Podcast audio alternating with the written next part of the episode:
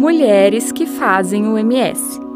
Histórias de mulheres protagonistas na cultura sul-mato-grossense que inspiram garotas a sonhar.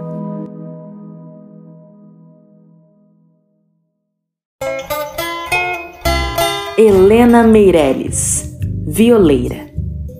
Era uma vez uma garota chamada Helena.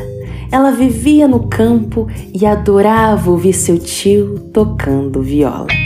Seu sonho era aprender a tocar um instrumento, mas infelizmente sua família achava que não era algo para uma garota fazer.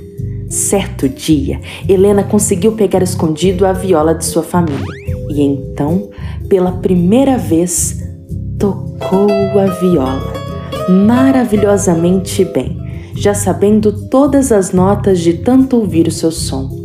Helena, muito feliz, contou para seu tio que já sabia tocar viola, mas queria aprender mais com ele. Ele, desacreditado, desafiou Helena a tocar o que já sabia. Helena então pegou a viola, a afinou e impressionou ele com seu som magnífico, convencendo seu tio a aprimorar ela ainda mais na viola.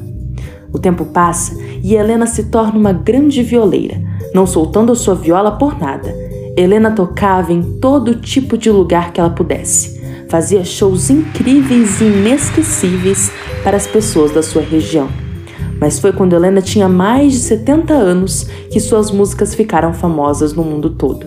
Depois de sair em uma revista homenageando aos 100 maiores instrumentistas do mundo, Helena ficou conhecida mundialmente como a Dama da Viola. Inspirou muitas pessoas, principalmente garotas, a fazer música, quebrando a ideia de que só os garotos podiam. 1924 a 2005